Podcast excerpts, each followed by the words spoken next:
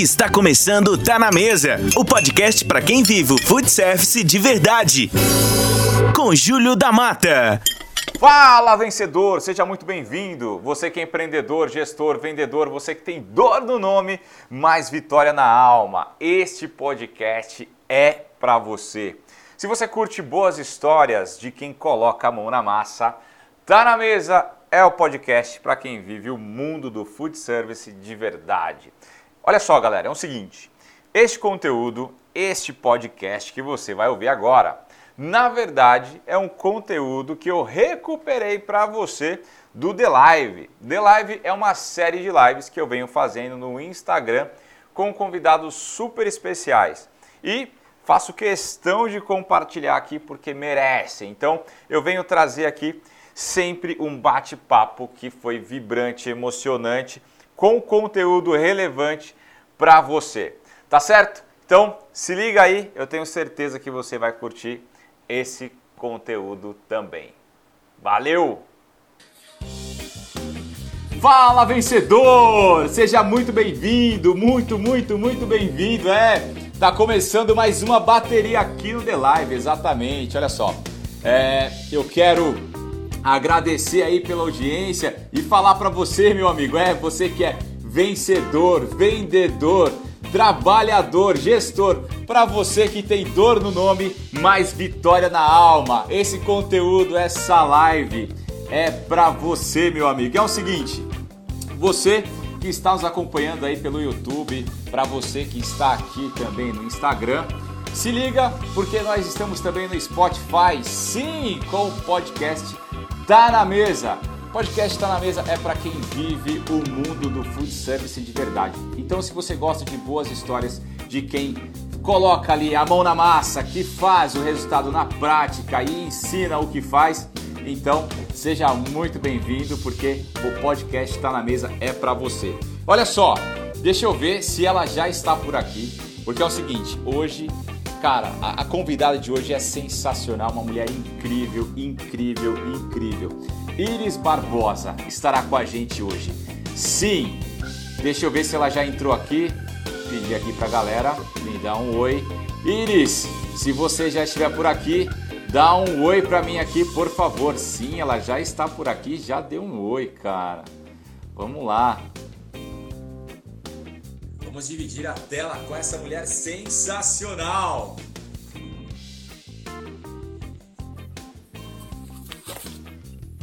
Olha aí, ela aí! Tudo, Tudo bem, bom? Iris? Tudo jóia. E você, me escutam bem? Sim, a galera tá. Bom, seu áudio tá perfeito aqui, cara. bom, bom, bom, Iris, é o seguinte, eu vou fazer uma breve introdução aqui e já volto aqui contigo, pode ser? Claro, fica à vontade, vamos lá. Maravilha. Galera, é o seguinte, eu estava dizendo para vocês que, cara, hoje é sensacional. Essa mulher, cara, é fantástica. Eu não sei, eu, eu tô aqui meio é, nervoso, ansioso. Falei para ela que eu tava aqui com. Não consegui nem almoçar direito hoje, cara. De tão nervoso pela admiração que eu tenho, o respeito gigante que eu tenho por essa mulher. De verdade. Pessoal, é o seguinte. Tá na mesa comigo hoje uma executiva global. Uma mulher que foi responsável por tocar um projeto super importante que é referência hoje no mundo, né? A Universidade do Hambúrguer. Para que é, assim, é o sonho de muitos entender, entrar naquela casinha ali, naquela, naquela casinha, naquele mundo que é a Universidade do Hambúrguer. Tá aqui, galera, a pessoa que fez esse negócio construir, acontecer. E olha só, ela já, já teve a, a, a participação, né? Inclusive, Iris, é, muitas pessoas começaram a mandar mensagens aqui assim, agradecendo, falando da pessoa incrível que você é, da transformação que você fez na vida delas. É assim, sensacional. Ela já treinou e foi responsável pelo desenvolvimento de mais de 100 mil pessoas em mais de 2 mil restaurantes espalhados por 20 países. É, meu amigo, não é brincadeira, não. Ó, o tempo dela no McDonald's só foi interrompido porque o Steve Jobs convidou essa mulher para Vem pro meu time, pelo amor de Deus, vem pra cá. Ela foi pra Apple, meu amigo. É. Ah. Se você não sabe, é, se você não sabe, a, a, sabe a Siri? É, a Siri, é, exatamente. Mudou depois que ela foi pra lá. Pegou o íris, só pode olhar aí, faz aí, ó.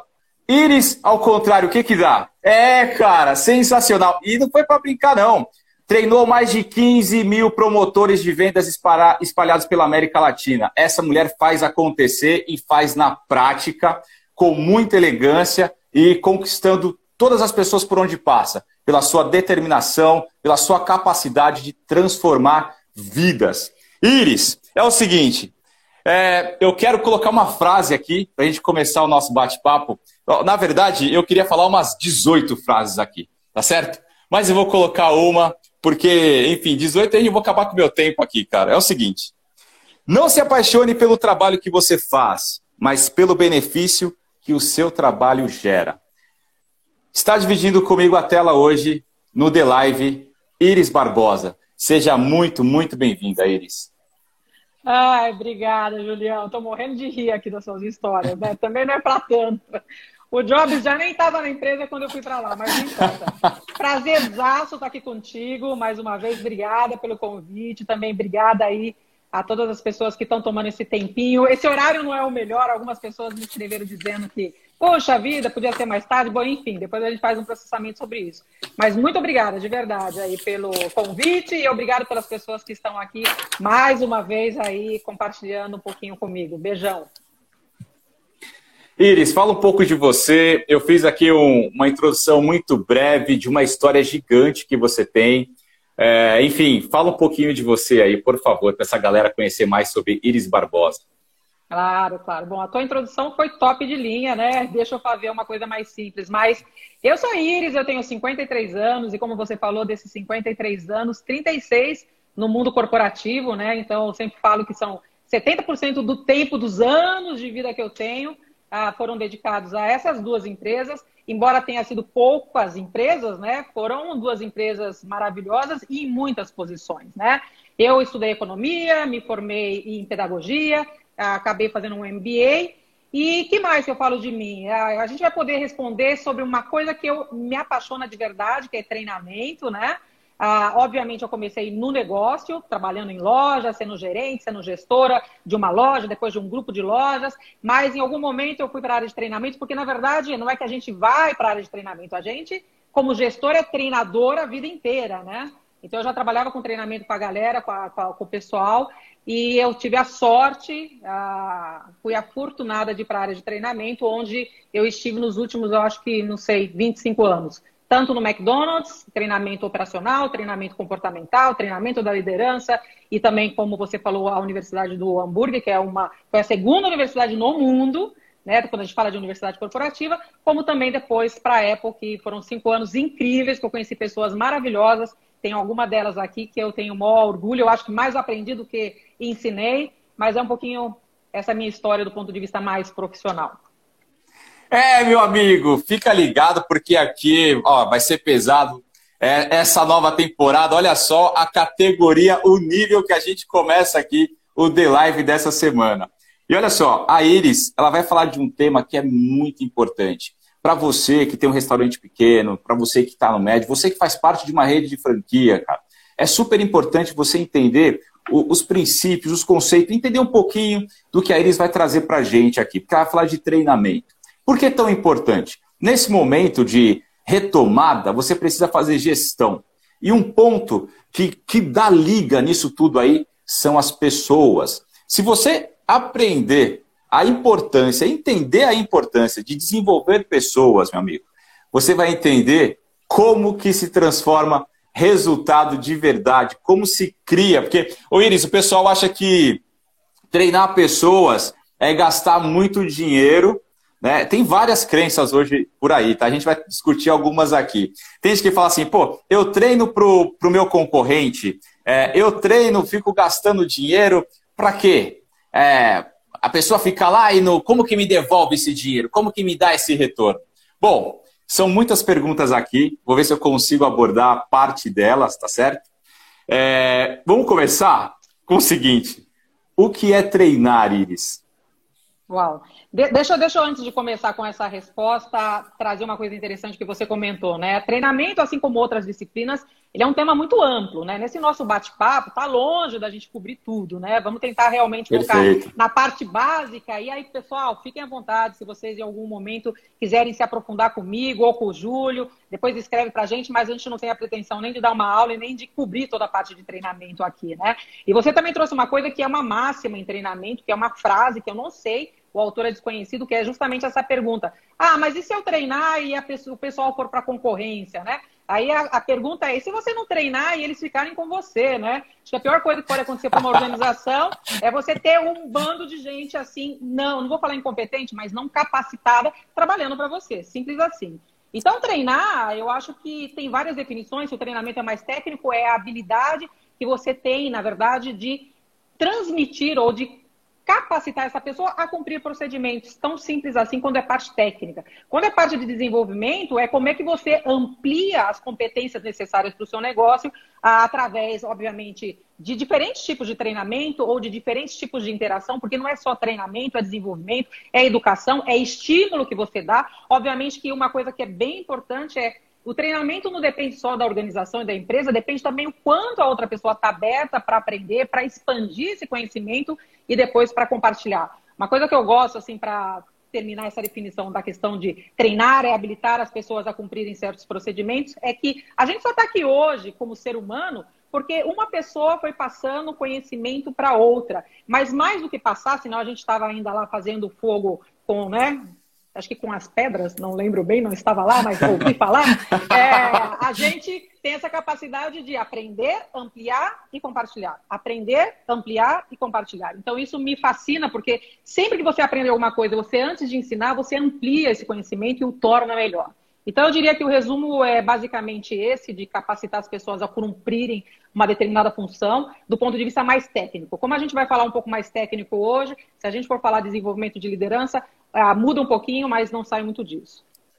Muito bem, cara. É, meu amigo, eu falei para você, se prepara, pega papel e caneta, vale a pena, vem comigo, olha só. É demais, cara, é demais. Iris, é o seguinte, é, e aí a gente, você colocou uma questão aqui muito interessante, que é, cara, você vai deixar a sua equipe é, sem capacitação? E aí a pergunta que às vezes fica do outro lado da tela aqui é, mas, cara, olha meu tamanho, né? eu vou treinar como? Eu tenho só cinco funcionários. Poxa, ela está falando de uma empresa gigante, monstruosa. Eu não tenho essa pretensão, não tenho essa necessidade. E aí, Iris? Treinamento ah. é para uma empresa pequena, média ou só para os gigantes? Não, pelo amor de Deus. Eu acho que, inclusive, quanto menor a, a companhia, a empresa, mais importante o treinamento.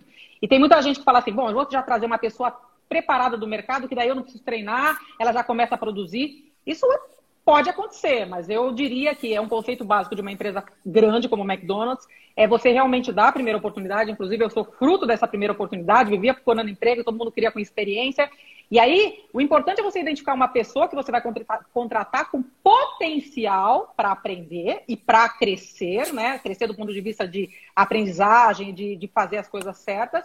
E você pode treinar, obviamente, numa sala de aula, mas você pode treinar o famoso on the job, que é o melhor treinamento que tem. Porque, como o nome está dizendo, você está ali no momento que as coisas estão acontecendo, você está sendo produtivo e treinando a pessoa. Obviamente que a pessoa pode aprender sozinho, ser um autodidata? Pode, mas eu diria que principalmente no food service você tem muita essa questão do ombro a ombro, né? Então vamos Perfeito. lá, se é para aprender a fritar batata, você vai ter que dedicar um tempo para aquela pessoa para, vem cá, vamos fazer junto, vou te demonstrar. Mesmo na época que não é fritar batata, eu lembro que a questão da demonstração era uma coisa muito importante. Você precisa parar e demonstrar. Esse é o primeiro momento, né? Onde a pessoa está recebendo o estímulo de ver, porque você está demonstrando como fazer, e de ouvir, né? Esses dois, esses dois estímulos são poderosos.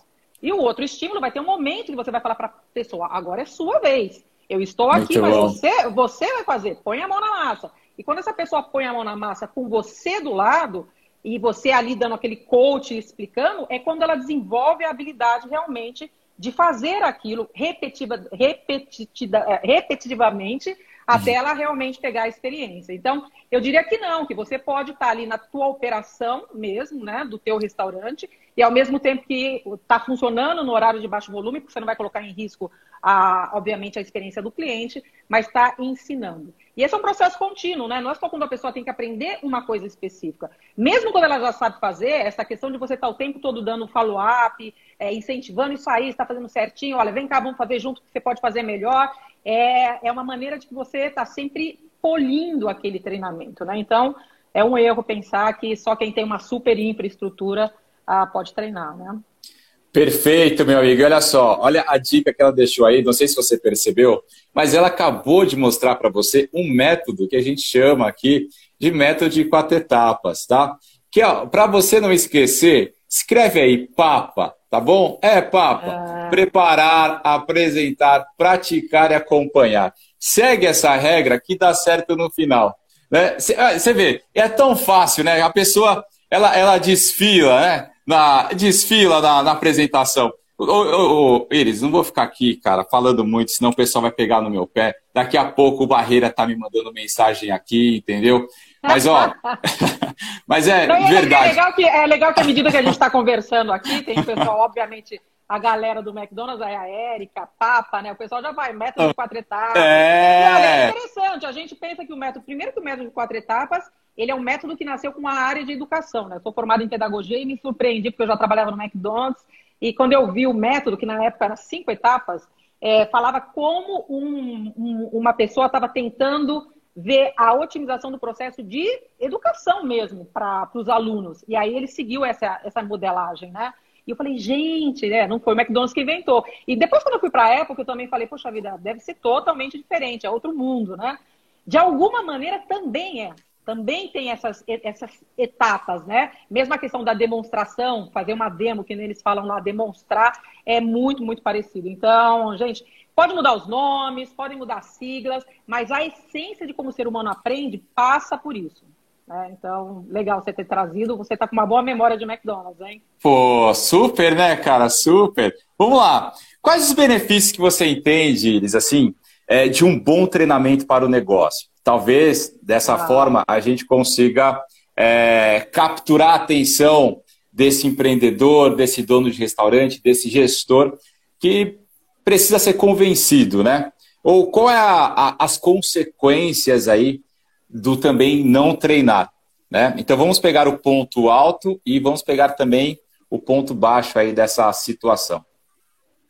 É interessante que a gente pode classificar isso em três pilares. É bom você ter falado isso, essa questão do empresário ou do líder de negócio que às vezes não valoriza a questão do treinamento porque não entende o benefício que isso traz, né? Primeiro me preocupa que um líder, um gestor não tenha essa consciência, mas acontece, né? Eu, eu tive que explicar muitos líderes que eu tinha que levar os números, uma melhorar, a melhoria em vendas ou a diminuição do desperdício para ele entender o impacto que aquilo tem no negócio. Por isso que eu falei, a importância de treinamento para os resultados do negócio. Aí, os três pilares, primeiro pilar que eu acho que é essencial é a experiência do cliente. Uma pessoa que não está capacitada, seja a preparar um produto de qualidade, ou seja a oferecer um serviço, ele vai ter um impacto direto na experiência do seu cliente. E hoje, seja um negócio de iPhone, ou seja um negócio de, de, de restaurante, você depende do cliente e dessa satisfação, não só a satisfação, ou a superar a expectativa que o cliente tem. Então, é, uma pessoa não capacitada, ela não vai ter capacidade de oferecer essa boa experiência quando a gente fala do pilar experiência do cliente. A gente vai voltar nesse pilar. O segundo pilar, obviamente, é resultados do negócio. Vou falar de lucratividade. E o terceiro pilar tem a ver com a marca, mas também tem a ver com a sua capacidade de crescimento. Dentro de experiência do cliente, como eu falei, a gente falou de, desses diferentes elementos na área de produto, na área de serviço. Quando a gente vai para a lucratividade, uma pessoa capacitada erra menos. E quando a gente erra menos, a gente desperdiça menos. Então tem a ver com lucratividade. Ou, quando eu tenho uma pessoa capacitada, é, eu tenho menos rotação de funcionários. A rotatividade, ou o famoso turnover de funcionário, a gente sabe, é, tem custo para contratar, tem custo para treinar. Você não treina esse cara direito, esse cara faz besteira, você manda embora, o cara está triste porque não consegue desempenhar bem, ele vai embora, isso é custo, né? Então, tem a questão da produtividade dentro de lucratividade. Se você consegue ter um funcionário bem treinado, ele é mais produtivo. Se ele é mais produtivo, talvez você precise menos funcionário para fazer as mesmas funções. Se ele não é produtivo, você vai precisar de mais gente. Então, vai aí dentro do pilar excelência do cliente, lucratividade. E o outro pilar é o humano, né? As pessoas gostam de aprender. Isso tem a ver com a motivação, com o envolvimento das pessoas. E aí, às vezes, você fala assim, poxa vida, eu sou pequeno e eu não tenho um plano de carreira para as minhas pessoas. Então, eu, eu não, preciso treinar, porque senão elas vão ficar muito boas e não vão ter para onde ir. Mas essa pessoa pode te ajudar a gerir melhor esse negócio. E se você realmente for crescer, que todo mundo que tem um restaurante quer crescer, você depende dessa capacidade. Eu tenho uma história que não é muito, muito legal, mas foi uma coisa que aconteceu, inclusive, no McDonald's. Teve uma fase que o McDonald's no Brasil começou a crescer muito, é, ou ter bons resultados, a média de transações por restaurante era muito boa. E aí os gringos cresceram os olhos e falaram, puxa, vamos investir nesse mercado. Isso aí, 1988, alguma coisa assim. E eles vieram para cá ver a operação, né? Porque eles só viam os números. A operação estava nada boa, estava bem ruim. E além de estar tá muito ruim, tinha pouca gente da área operacional ou gerentes. Então, para você ter um crescimento, eles queriam colocar dinheiro no mercado para fazer o negócio crescer, só que tinha uma operação ruim que precisava melhorar, e eles não queriam expandir essa operação ruim, e tinha uma limitação de pessoas capacitadas, principalmente gerentes. E eles falaram: bom, se a gente crescer dessa maneira, a gente vai crescer uma marca ruim. Não a marca ruim, porque a marca sempre foi maravilhosa no mundo inteiro. A gente vai crescer com uma perspectiva, uma visão que a marca não é boa. Então eles preferiram ficar um ano sem crescimento, tendo dinheiro. Imagina, você tem o dinheiro, você fala, puta, eu posso abrir, tendo espaço, porque o mercado ali naquele momento permitiu o crescimento, tinha espaço, mas eles deixaram de crescer porque não tinham pessoas capacitadas. Neste ano, eu lembro bem que eles então implementaram todo um programa de trainee, que era capturar trainees gerentes para treinar essas pessoas, ficaram internalizadas ali aquele investimento pesado de gente treinando, também de gente interna de baixo para cima, é, para poder depois continuar o crescimento. Talvez o McDonald's não tivesse chegado onde chegou, não estou falando que não, mas aquele momento foi crítico, de você para o trem, arruma tudo, treina o pessoal, prepara Sim. e vai embora. Então, a, eu diria que é, tem, essas, tem esses aspectos na área de excelência operacional, lucratividade, crescimento do negócio e a marca. Só para finalizar do benefício de marca, é que quando você fala assim, bom, essa marca investe em treinamento, ela é muito mais atrativa para as pessoas virem trabalhar nela. Ou essa marca investe em treinamento e desenvolvendo as pessoas. Ela é considerada uma marca responsavelmente, né, socialmente responsável. E isso vai melhorando o, a leitura que as pessoas têm dessa marca. Então, você tem mais credibilidade, menos credibilidade, à medida que você também investe no desenvolvimento das pessoas. Muito bom, Iris. Galera, é o seguinte: é, eu tive o, o, prazer, o privilégio de ser um trainee e um trainee no McDonald's. E lições são muitas, óbvio, muitas mesmo. E, e aí, meu amigo, é o seguinte: é, para que não fique nenhuma dúvida para você, Garanta dois pilares aí no seu restaurante para você conseguir é, colocar um pouco do que a Iris acabou de falar para você aqui em prática, para você começar já. Ela falou de pontos importantes aqui, como ter essa, essa questão da visão social, certo? Como também trabalhar essa questão de turnover, da rotatividade, como também trabalhar essa questão de clima organizacional interno ali no seu negócio.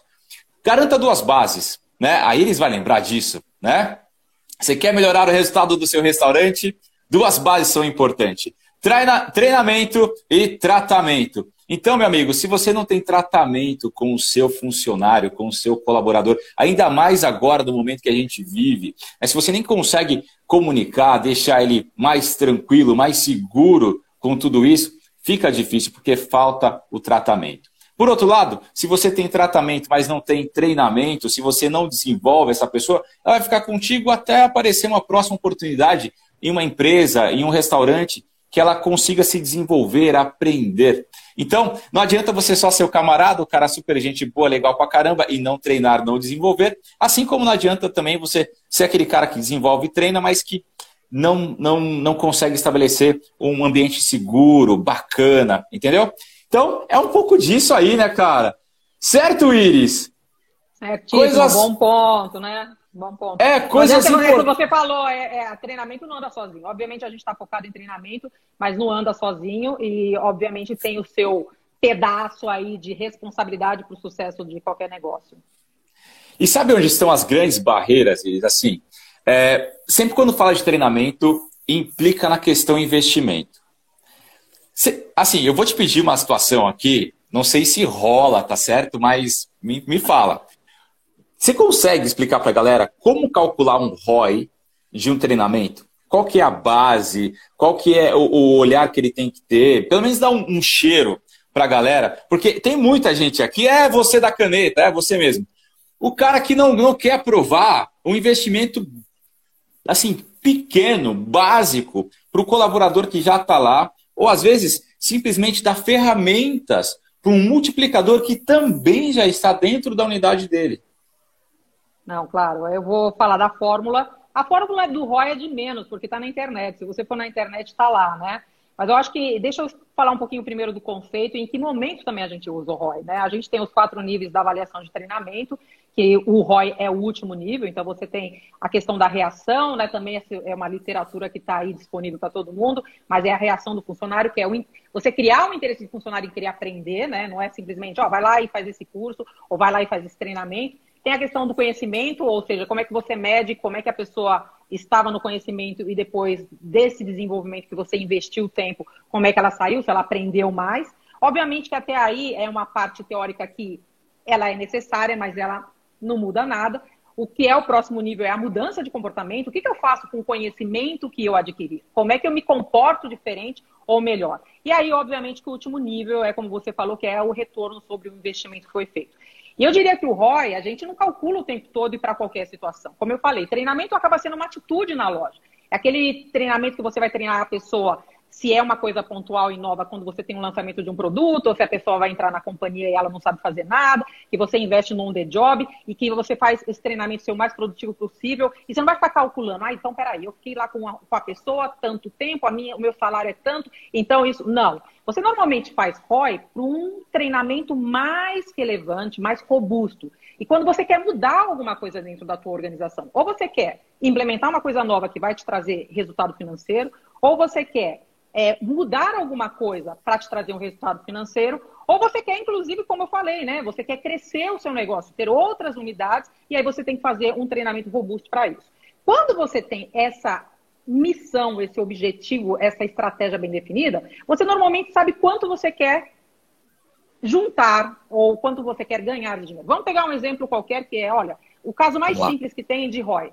É, eu quero aumentar as vendas ou reduzir o desperdício. Eu quero, olha, eu estou com o meu custo de comida altíssimo porque as pessoas não estão capacitadas ou elas não entendem como calcular e como diminuir o nível de, de, de comida. Isso, se eu diminuir, e a gente fala percentualmente de 10% para 7%, quanto isso representa em dinheiro? Tá? Vamos dar 10 bolinhas, para não falar 10 mil dólares, enfim. Essa, este valor que você quer melhorar, seja em redução de desperdício ou aumento de venda, é o teu target. Agora, se você vai fazer um treinamento para que isso aconteça, obviamente que você não pode gastar mais do que você está planejando em ganhar. Então, vamos supor que seja 10 mil e o investimento em treinamento para ir para um curso, para entender melhor sobre custo de comida, seja 2 mil. Então, você está dizendo que a fórmula é os 10 mil que eu vou ganhar a mais, que é receita adicional, por causa desse treinamento, que é a expectativa, menos o investimento deste treinamento, são os 2 mil, que vai dar 8, dividido por 10 mil. A fórmula é assim. Tem que ser sempre maior que 1, obviamente, 20% é um super número, mas o ponto aqui é, você tem que saber. E o que, que eu coloco de investimento? Investimento, ah, eu tenho que pagar o curso se é um curso externo. Eu vou pagar quanto é a mão de obra desse funcionário que não está trabalhando na semana que ele vai para o curso. Não sei, o curso é um dia, o curso são dois dias. Eu vou ter que pagar a refeição. Então, tudo que é inerente ao custo ou a investimento desse treinamento, você tem que colocar. Eu lembro que a gente, uma época na universidade, até para justamente mostrar esses números, uma coisa que é bem importante é você também já deixar a pessoa sabendo, olha, você vai fazer esse curso ou vai fazer esse treinamento, eu vou investir em você, só que a expectativa é que você melhore isso. Ter muito claro com a pessoa o que você quer que ela melhore. Então, a gente tinha um curso lá, que era de uma semana, que eu acho que você participou, e esse curso ele tinha pilares. Ele tinha pilares para aumentar a venda, seja através de transações ou através do ticket médio. Ele tinha pilar de redução, seja de mão de obra ou redução de custo de comida. Ele tinha redução na área pessoal, que era redução de turnover, e tudo isso gerava obviamente, benefício, benefício financeiro para a companhia. O gerente já ia para o curso, ele já deveria ir para o curso sabendo, olha, eu vou nesse curso, eu vou aprender tudo isso, mas o meu foco é reduzir o custo de alimento, justamente porque a minha loja tem essa oportunidade. Então ele já ia ter esse objetivo. Quando terminava o curso, ele tinha que estabelecer um plano de ação ou seu objetivo de reduzir de tanto para tanto e quanto isso ia ser o impacto. E a gente colocava tudo isso numa planilha, que na época não era assim super super fácil de fazer. A Paula está aqui, eu vi a Paula e a Ana, que trabalhava comigo na universidade, ela era uma das responsáveis em fazer esse cálculo. Não sei se a Ana está aí ainda, Ana. Fala que é verdade, pelo amor de Deus. E aí a gente, e aí a gente, na verdade, tinha que fazer um acompanhamento de cada um dos gerentes, uh, falando a respeito disso é, olha, você está indo bem no seu objetivo, porque também não é curto prazo, é uma coisa mais a médio e longo prazo. Você está indo bem no seu objetivo, nesse primeiro mês você reduziu ah, o seu desperdício, olha, você não está indo no caminho certo, você tem que mudar a direção. E com isso a gente depois premiava os gerentes que conseguiam alcançar esse objetivo e também, obviamente, olha, quem não conseguia, olha, sinto muito, não foi dessa vez, fica para a próxima. Mas aí tinha duas questões interessantes. A primeira questão é que você ensinava também a pessoa a trabalhar por objetivo, a entender que aquele investimento tinha que ter um retorno. Então, estava criando uma cultura e uma educação naquele funcionário para outras coisas, não era só para aquele momento. E depois a gente também conseguia fazer um cálculo ah, interessante de tudo e mostrar esses números para os líderes da companhia. Até porque a universidade ela tem um custo alto da equipe, do prédio, da manutenção, de tudo isso. Então a gente sempre tentava mostrar, olha, o retorno desse grupo, desse curso que custou tanto para a companhia foi esse, mas está aqui o resultado. Nem todos eram super satisfatórios, mas era, foi, foi bem interessante. Então, a fórmula é essa, não sei quem conseguiu pegar aí a fórmula, ah, mas ah, mais do que isso, eu acho que a gente tem que entender o que está por trás. Nem tudo você vai mensurar, né? Ah, mas tem muita coisa que você consegue medir desde que você estabeleça objetivos concretos daquela aprendizagem, né? Não sei se eu respondi. Super, ah... super. Super. Eu queria pegar um gancho, já que você, você trouxe aí alguns indicadores, alguns KPIs. Você tem mais algum outro KPI que você gosta de utilizar para mensurar treinamento especificamente? Ou você entende que é, é, dessa forma que você acabou de, de, dar aqui de vários exemplos, que é direcionar. Eu vou pegar um treinamento e vou direcionar para um objetivo. Seria esse o melhor caminho para os KPIs, quando a gente fala de treinamento? Eu acho que sim, quando você fala objetivamente, que você consegue medir numericamente. Nem tudo você consegue medir numericamente quando a gente falou, por exemplo, dos benefícios de treinamento para a marca. Então, não tem preço você, por exemplo, olha, pode parecer tonto. Quando a gente tentou é, contratar esse grupo de trainees, que a gente queria uma pessoa de alto, pessoas de alto nível para ser parte da companhia naquele momento, é difícil você contratar essas pessoas ah, se você não tem uma marca forte ou não tem uma cultura de desenvolvimento. Você tem que pagar. Então, quando você é tem que pagar e pôr no jornal, eu lembro que colocava, não sei como é que você foi contratado, mas colocava é, informação, ah, estamos contratando no jornal, isso tem um custo. E às vezes você tinha que fazer isso várias vezes, porque como a companhia não tinha uma marca forte naquele momento a respeito de como ela desenvolvia pessoas e como ela era uma marca internacional e estava crescendo, que as pessoas tinham oportunidade, isso era um investimento que talvez hoje não fosse necessário. Hoje tem companhias como, por exemplo, a própria Apple e também o McDonald's, que as pessoas vão atrás da marca Sim. e não a marca vai atrás das pessoas. Sim. Eu mesmo, né, e fica a dica, eu perguntei depois para a pessoa da, da Apple como é que ela tinha me descoberto, foi no LinkedIn. Então, quanto é que ela pagou para me trazer? Ela não é pagou absolutamente nada. Então, é, tem os custos diretos, como você falou, que são indicadores, mas tem também ah, os indicadores indiretos. Né? Mas, assim, para treinamento especificamente, tem um milhão de, de índices. Eu não aconselho você usar um monte para quem é gestor de treinamento. Então, você tem horas de treinamento. Por exemplo, um dado interessante. O Brasil investe, em média, 21 horas de treinamento, aí estou falando de treinamento formal, por ano por pessoa. Os Estados Unidos investe 32 horas na média, por, então é quase que a metade, não, é, não chega a ser a metade, mas é, só para ter uma ideia. Então, pode ser horas de treinamento, ah, pode ser, obviamente, a, a, a, reação que essa pessoa gostou ou não, como eu falei, de reação. Pode ser a questão de notas. Ah, como é que o cara foi, a performance de nota de antes e depois de conhecimento. Pode ser uma série de coisas, mas eu acho que eu ainda vou na questão do resultado, seja ele objetivo como um ROI, ou seja ele subjetivo como é a percepção de marca como Perfeito. reconhecimento, né? Muito bom. Olha, tem alguém Muito falando bom. aqui que foi contra a Renata Reniro. Fui contra a Renata. anúncio de jornal. É isso aí, Anira. Tinha muito. Era pago, bem pago na época, viu? É, né? Iris, Bom, ah. dentro da Universidade do Hambúrguer, cara, é, como é juntar essa, vamos chamar de diversidade de metodologias para construir, né, é, o que hoje são excelentes práticas, né? a gente chama de boas práticas, mas, cara, é, é sensacional, é referência hoje para o mercado, para o mundo do food service.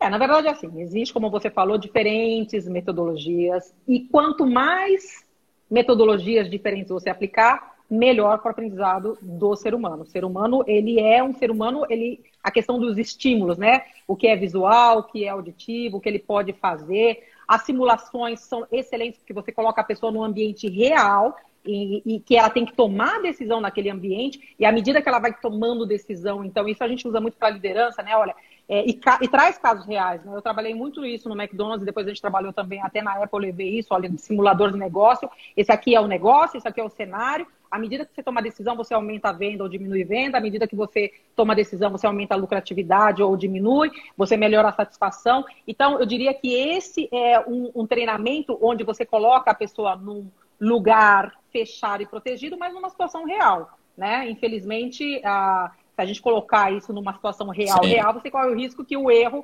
afete a, o impacte o seu, o seu cliente. Agora, quanto mais metodologia você coloca, mais tempo o treinamento precisa.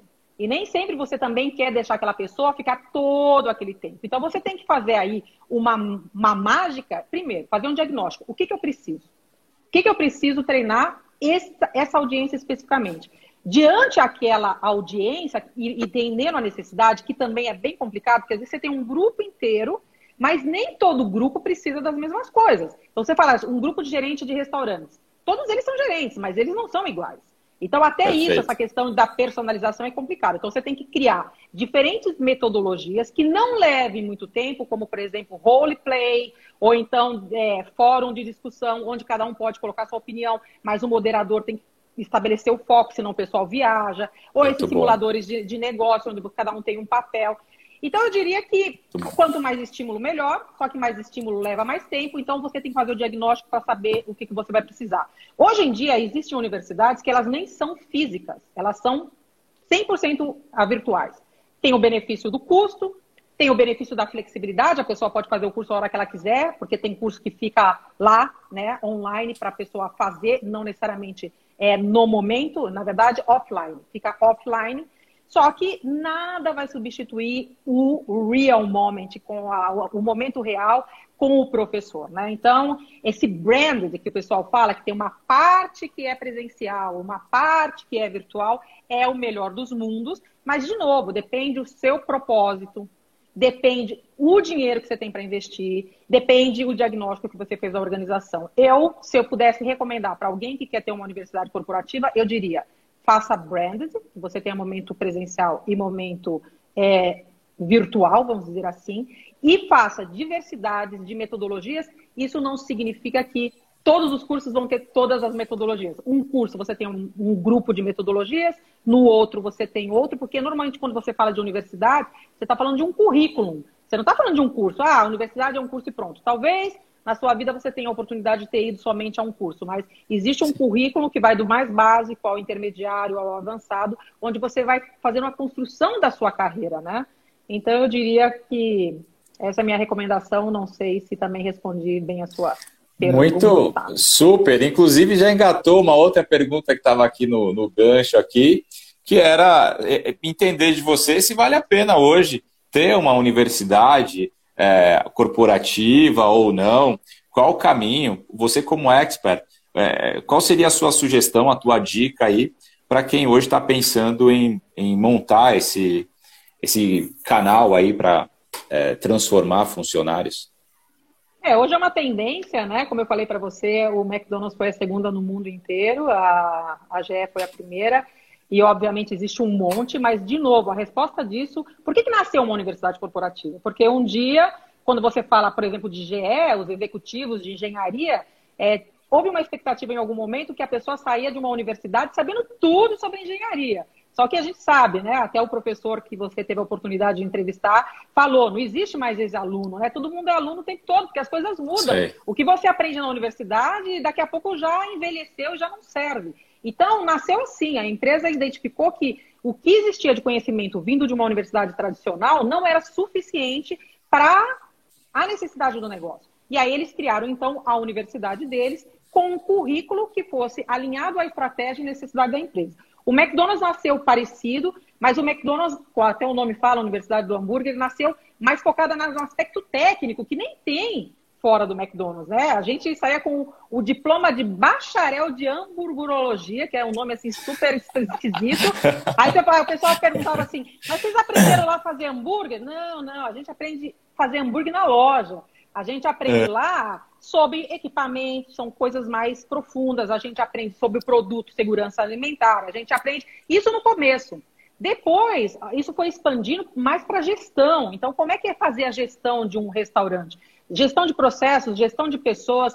Então, a resposta que você está falando se vale a pena ou não, vai depender da necessidade do negócio. Eu não acho que a pessoa que tem um restaurante vai precisar de uma universidade corporativa, né? À medida que o negócio cresce e que as competências necessárias para fazer aquele negócio competitivo, do ponto de vista de mercado, aí sim vale a pena. E se vale a pena ter uma universidade física, hoje a tendência é cada vez menos universidade física apesar de que eu particularmente gosto, é legal você entrar naquele lugar mágico, como você falou, né? É lindo, é mágico, é socialmente responsável, mas, em função de investimento, tem muita gente criando as universidades ah, online, virtuais.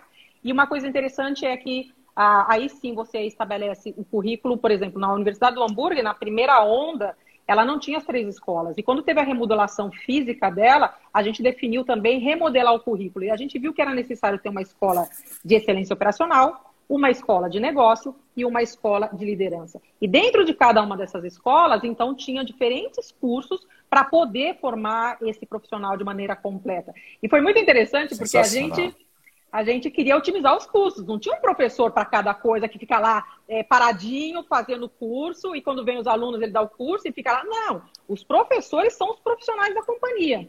E eu lembro que tinha muita resistência do pessoal de finanças, inclusive, em mandar as pessoas para o curso. Você tira a pessoa, fica lá três dias no curso e tal. Quem faz o trabalho dessa pessoa?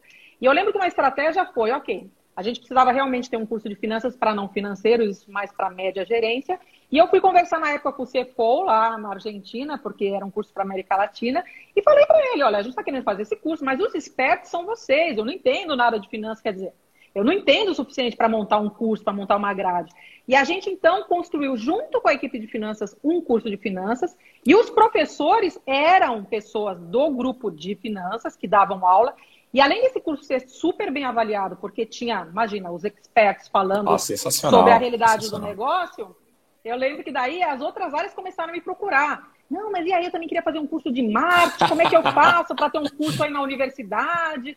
Então foi, foi uma dinâmica, no, no, fim todo mundo gosta de aprender, todo mundo gosta de ensinar, ter a sua área exposta, né?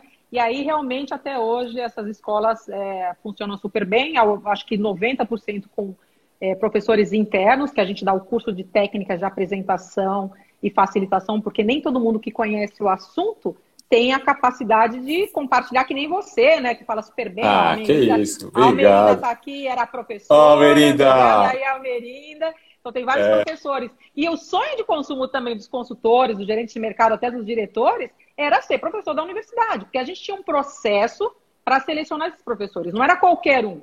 Para ser professor na universidade, você tinha que ter bons resultados, você tinha que ter credibilidade, você tinha que saber falar. E aí, então, também, quando a gente escolhia um professor, é meio assim, a gente no final do ano lançava lá, ah, os professores da universidade esse ano são essas pessoas. E aí, os que não eram, né, meio que, pô, por que fulano foi escolhido ou não, né? O que fulano é. tem que eu não tenho? Então, era uma competitividade boa, muito gostosa, que eu tenho muita, muita saudade, de verdade. Ah, muito bom. Pô, eu quero aproveitar esse momento aí da, dos professores e tudo mais, essa, essa questão de, de desenvolver, treinar, porque tem uma questão que gera muita dúvida aí, que é o seguinte: a, a diferença entre é, treinamento né, e a questão. É, vamos colocar assim, vai, treinamento e desenvolvimento, é, é, vamos chamar de desenvolvimento da educação, educacional, alguma coisa desse tipo.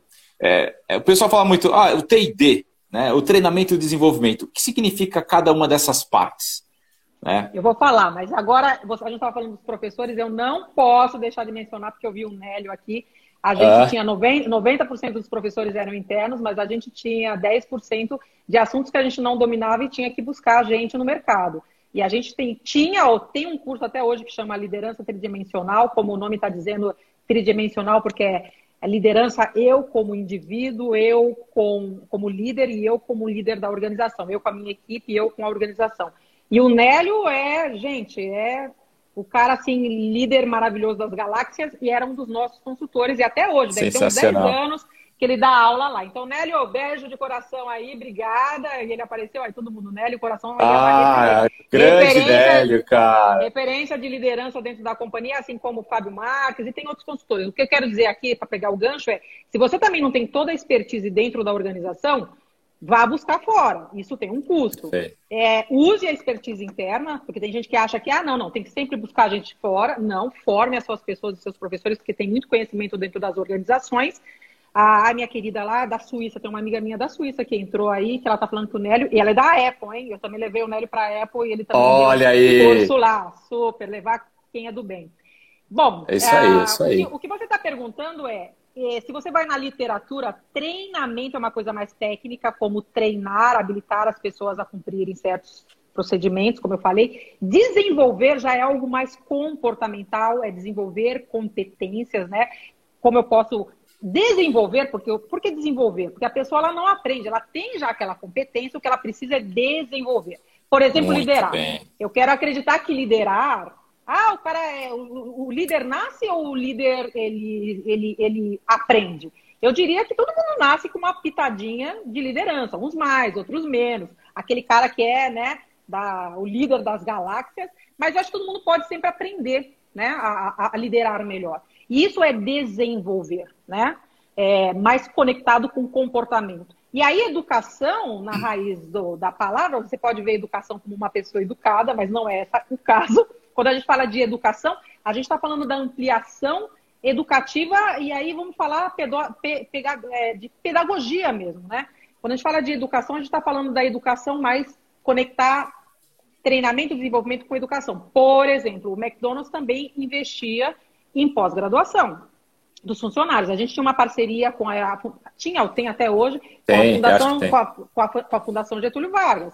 Também tinha um curso de MBA, por exemplo, eu fiz meu MBA pela companhia. É. Então, eu também. Companhia... Ah, então. então a gente inclusive, aproveitar aqui e mandar um beijão pro Pimenta aí, cara, porque, é, inclusive, eu fui um dos funcionários escolhidos aí. Na verdade, tinha é, uma funcionária é, escolhida lá do escritório, e eu fui o, fui o único ano que teve dois funcionários lá que a McDonald's é, é, pagou 100% dos custos lá. Eu fui o, o, segundo lá, cara, e sou muito grato a todo mundo até hoje. É, tinha, tinha as duas versões. Tinha a versão que o McDonald's pagava e tinha a versão assim. A gente acabou transformando, isso também foi uma parceria muito legal. Em Alphaville não tem universidade, não tinha universidade com MBA. E tinha muitos executivos que trabalham. Em Alphaville você tem Cielo, você tem Dupont, você tem a Walmart. E aí a gente via que sair de Alphaville do trabalho e ir para São Paulo, para ainda ir para a faculdade, era uma coisa que demorava. E a gente tinha um espaço bom, sensacional ali. Então a gente começou a pensar o seguinte: por que, que a gente não usa esse espaço, vê com uma instituição que venha aqui fazer o curso de MBA ou pós-graduação, que foi o caso da. Na época, na época foi eu não sei se foi a. Foi a acho que foi a, a, a, Eu não lembro direito se foi. Eu confundo a FGV com a outra, não importa. E aí, então, a gente fez um consórcio de MBA. Esse consórcio vinha gente da Cielo, da Dupont, do a, Walmart, dentro da Universidade do Hamburgo, fazer esse curso. Para eles, quase zero de tempo. Então, ela sair do trabalho que estava ali do lado, estacionar no estacionamento da universidade e como a universidade sediava o local, o curso era mais barato. Obrigada, Sheila. Fábio também. Fábio. Boa. Mas teve alguma coisa depois com a USP, não lembro direito. Então eles iam. Aí o que, que a universidade fazia? Eles te davam um desconto também para as empresas, porque não tinha nenhum gasto do local. Eu até brincava, falava assim: ó, oh, vocês têm aqui estacionamento, café, água, refrigerante, enfim. E aí, então, em troca, o que, que a universidade recebia? Ela recebia vagas para oferecer para os seus profissionais. A universidade não ganhava dinheiro com isso, mas ela tinha vagas, a gente tinha uma quantidade de vagas. E muita gente realmente a, desfrutou dessas vagas, eu acho que foi o seu caso, não sei, através disso, né? Então, eu acho que foi uma parceria bem interessante e isso tem a ver com o E de educação que a gente falou, né? Então, a gente tem a oportunidade de treinar a pessoa, de desenvolver a pessoa e de oferecer uma melhor educação quando você faz parte de uma rede ou de uma organização uh, como isso. Beijo, Muito João! bem. Eita, é muita, é muita gente querida aparecendo aqui. O pessoal representa mesmo, né? Pô, gente, estamos aqui com Iris Barbosa. Quanto tempo nós temos aí, produção? Vamos lá. Passa muito rápido, Iris. O tempo passa muito rápido voando. Eu tenho 418 perguntas ainda para você aqui. Mas, ó, vou entrar numa reta final aqui contigo. E para não, não finalizar a live desesperado aqui, bom, eu já vou colocar logo na mesa aqui o seguinte. Eu quero saber de você é, as lições que você aprendeu durante essa jornada.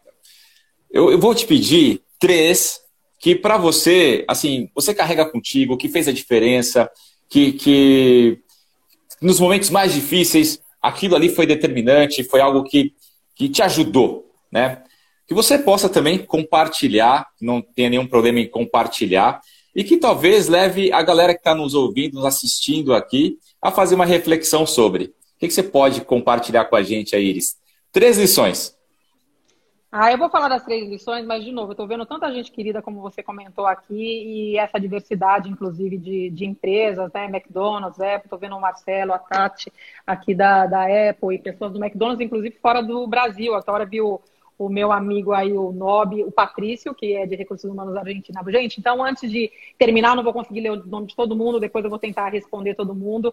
É, super obrigada pela atenção, pelo carinho de sempre. E às vezes a gente acha que num processo de treinamento, a gente que está treinando as pessoas, na verdade, a gente é que está aprendendo com as pessoas. Eu acho que talvez até isso seja uma das lições, né?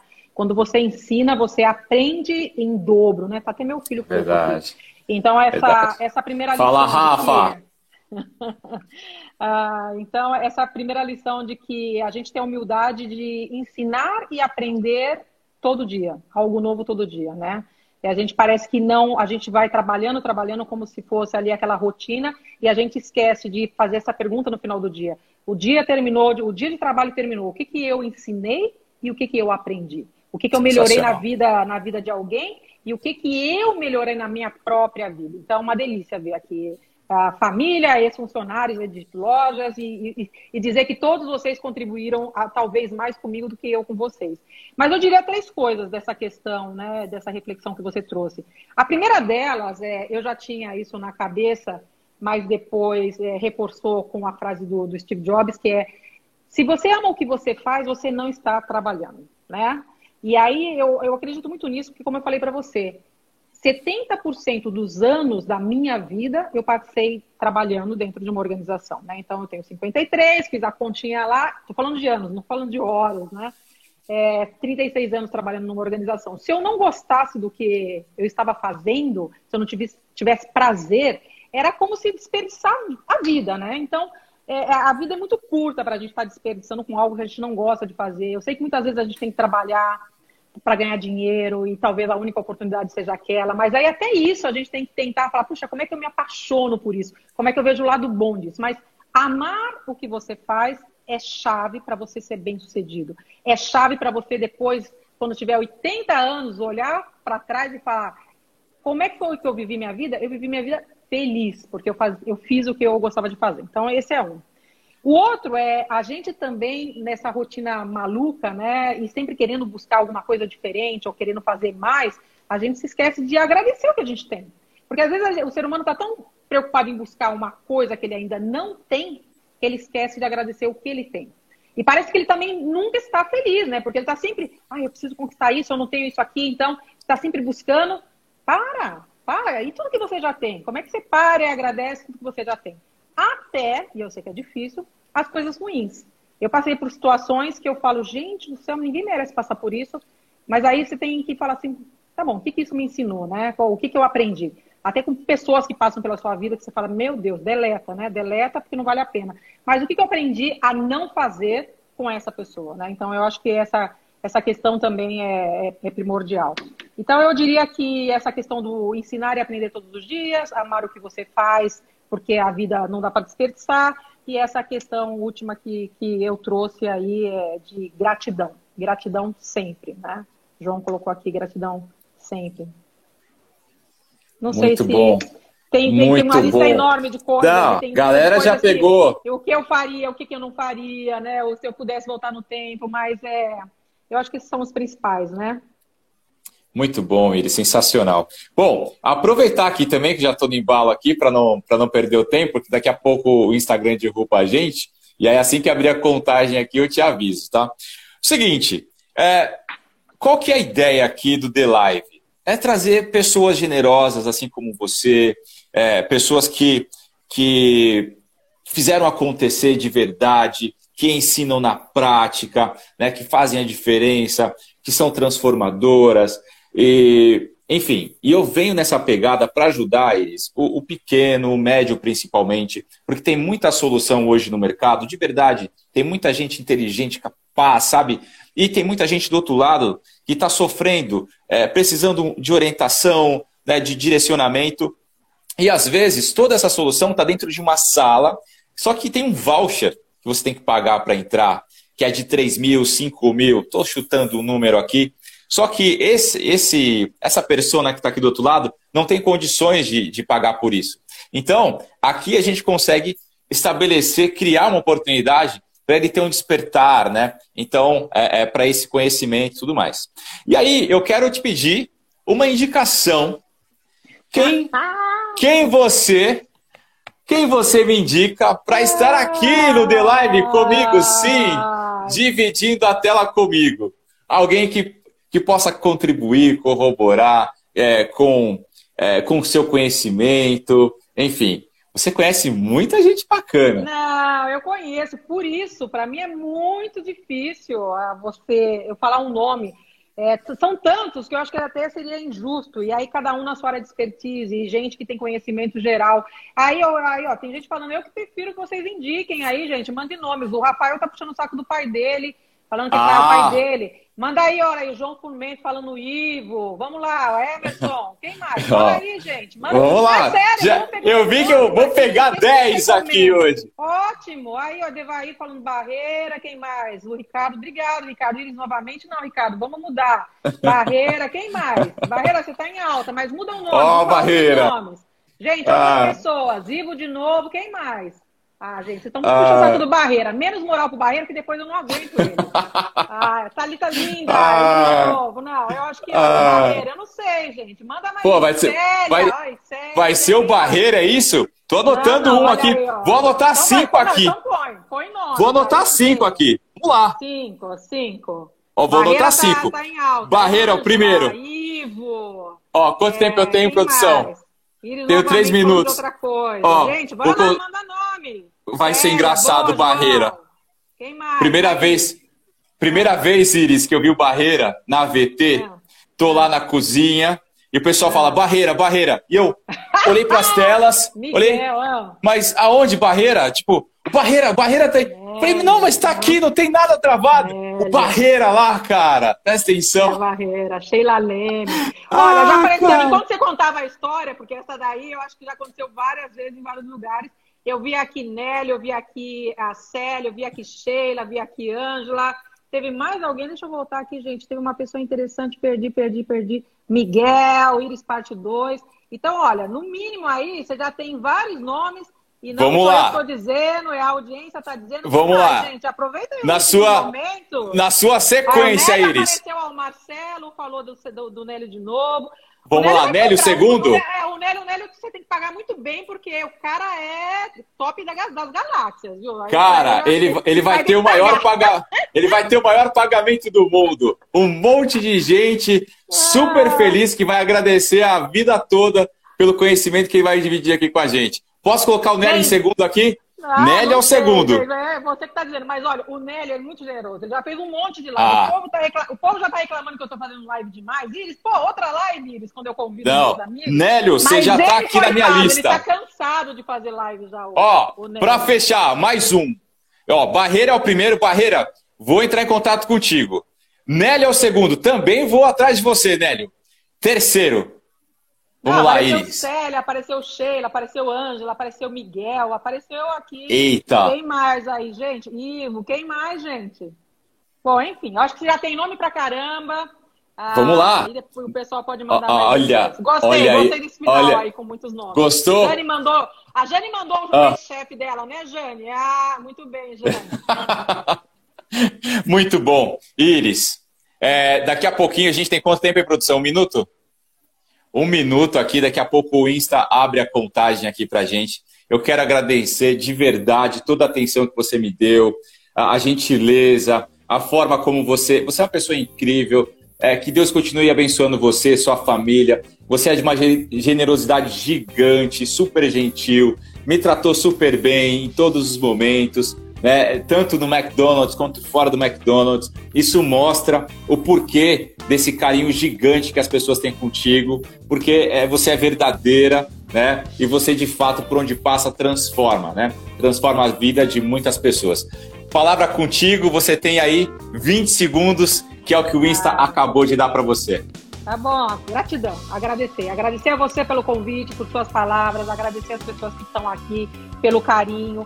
É, eu sei que ninguém é perfeito, eu não sou perfeita, mas eu agradeço muito todas as pessoas que cruzaram meu caminho e, e elas me transformam, né? A gente se transforma. Então, obrigada, gratidão, essa é a palavra.